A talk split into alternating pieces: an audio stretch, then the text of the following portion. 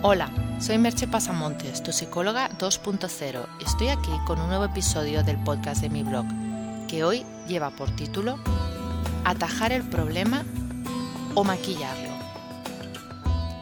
Uno de los comportamientos humanos más repetidos pero a la vez menos reconocidos es el hecho de hacer ver que solucionamos algo cuando en realidad solo estamos poniendo un parche a la situación. Quizás por mi trabajo como psicóloga y coach tengo más acceso que otras personas a detectar con claridad este tipo de comportamientos. Pero sinceramente creo que cualquiera que se fije un poco lo podrá observar en los demás.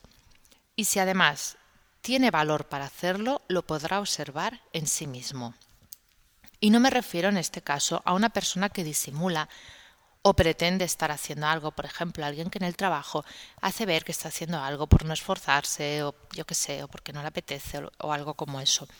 Hablo de cuestiones más íntimas y personales, momentos en los que en realidad aparentemente querríamos hacer un cambio, pero en el que no lo estamos haciendo, en el que en el fondo solo estamos buscando un parche cómodo para la situación.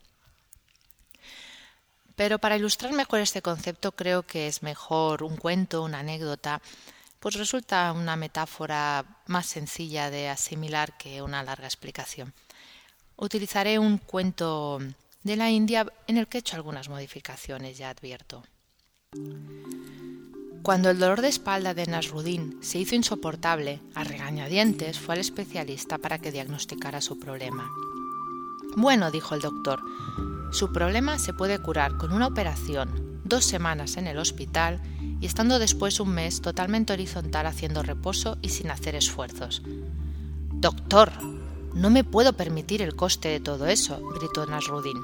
Me va fatal pagar la operación y la estancia en el hospital es muy larga y no puedo desatender mis negocios durante casi dos meses. Bien, sugirió el doctor.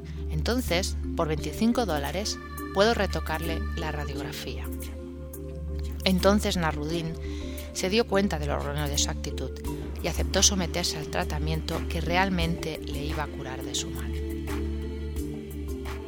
Quizás el ejemplo del cuento de esta historia es un tanto exagerado, pero creo que ayuda a que podamos reconocernos en ese tipo de comportamientos.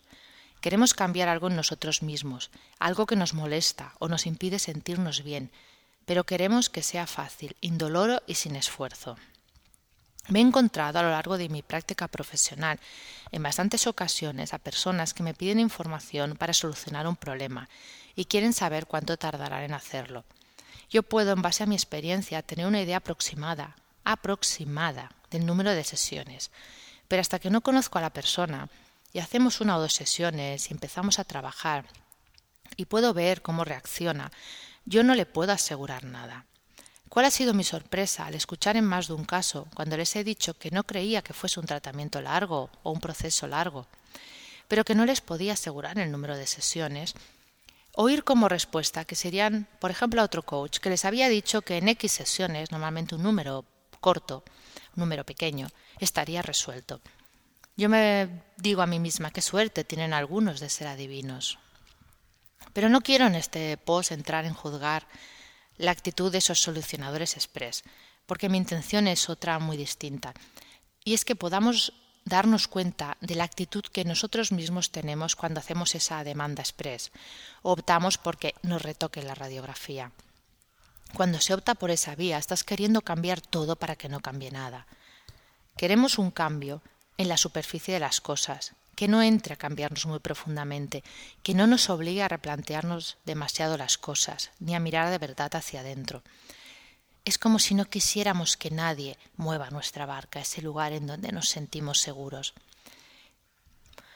Podemos incluso hacer ver que nos miramos en profundidad y, como se dice hasta la saciedad, que hacemos cosas para salir de nuestra zona de confort. Pero como ya dije en el anterior post, solo sales de tu zona de comodidad si de verdad empujas tus límites mentales. Y, y hacer eso es más complicado de lo que parece. Tal vez para mover esos límites tengas que hacer algún pequeño ejercicio que te parecerá una tontería y por lo tanto no lo harás. Pero es en ese punto donde está el verdadero límite mental. Es en esa cosa que aparentemente es una tontería, pero que está en esa frontera, en ese límite que no puedes superar. Y para cada persona es diferente. Puedes pensar que alguien, por poner un ejemplo, no tengo nada en contra de la gente que corre maratón, pero para que sea un ejemplo que se pueda entender. Pues puedes pensar que alguien que corre una maratón ha salido de su zona de comodidad y se ha superado a sí misma. Y es posible que muchos casos sean así. Lo que también te puedo asegurar es que incluso con el esfuerzo y sufrimiento que algunos de los participantes pueden llegar a aguantar, algunos de ellos están dentro de su zona de confort, no han salido del mapa mental, no se han movido un ápice ni de su mapa ni de su zona de confort.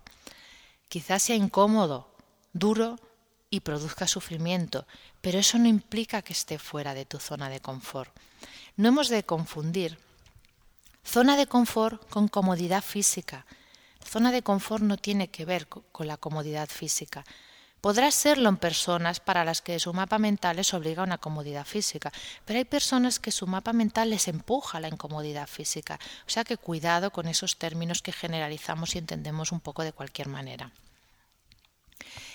Y sé que suena extraño, que quizás produce confusión en algunos esto que estoy explicando, pero eso es solo porque juzgamos las cosas aferrados a nuestro yo ideal, ese que cree saber todo lo que necesitamos y que está tremendamente influido por lo que la familia, las circunstancias y la sociedad ha hecho de nosotros. Pero en realidad la mejora sobreviene en muchas ocasiones cuando podemos alejarnos de ese yo ideal y así hacer cosas realmente sorprendentes y que pueden ser en apariencia tan simples, y voy a poner una serie de ejemplos, como puede ser mostrarnos débiles y vulnerables ante otra persona cuando nos sentimos así, en lugar de pretender ser fuertes siempre. O dejar de competir por ser el mejor en algo a cualquier precio y disfrutar del momento sin esperar resultados. O hacer un esfuerzo cuando solemos abandonar al primer intento. O dejar de ser cínicos ante los problemas y reconocer que si quitamos el velo del cinismo, en el fondo nos sentimos afectados por ellos o dejar de quejarnos por lo mal que nos va todo y aceptar nuestra parte de responsabilidad en ello. Y así podría seguir poniendo ejemplos. El que es válido para uno no lo es para otro. Cada cual ha de reconocerse en el suyo o tomar conciencia de cuál es su verdadero límite. Porque para cada persona el cambio está en un lugar distinto.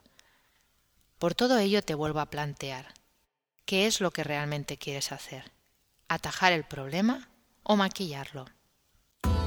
Si requieres de mi ayuda para tu vida personal o profesional, contacta conmigo por email en agendamerche.gmail.com o por teléfono en el 664-436-969. Hasta aquí el podcast de hoy y nos escuchamos en el próximo podcast. Bye bye.